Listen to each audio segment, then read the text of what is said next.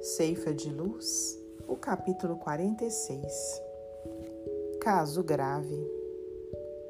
Louco, esta noite te pedirão a tua alma, e o que tens preparado, para quem será? Jesus no Evangelho de Lucas, capítulo 12, versículo 20.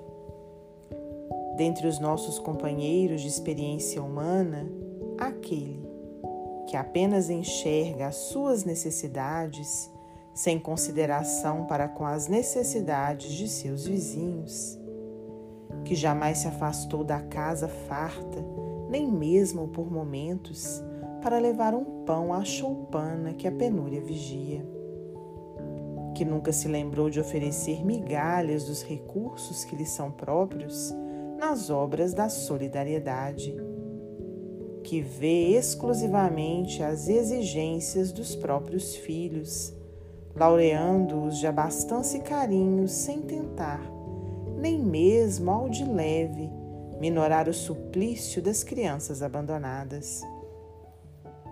Que se iluminou com o facho da ciência e se trancafiou em bibliotecas valiosas, sem estender as mais ligeiras restas de luz aos ignorantes que se enriqueceu de tributos afetivos no lar tranquilo, sem acender, em tempo algum, o menor raio de esperança ou de alegria para a viuvez em desamparo, que unicamente sabe desfrutar vantagens pessoais, sem alongar braço amigo na direção dos que anseiam por singela oportunidade das muitas oportunidades de elevação e progresso que lhe favorecem a vida.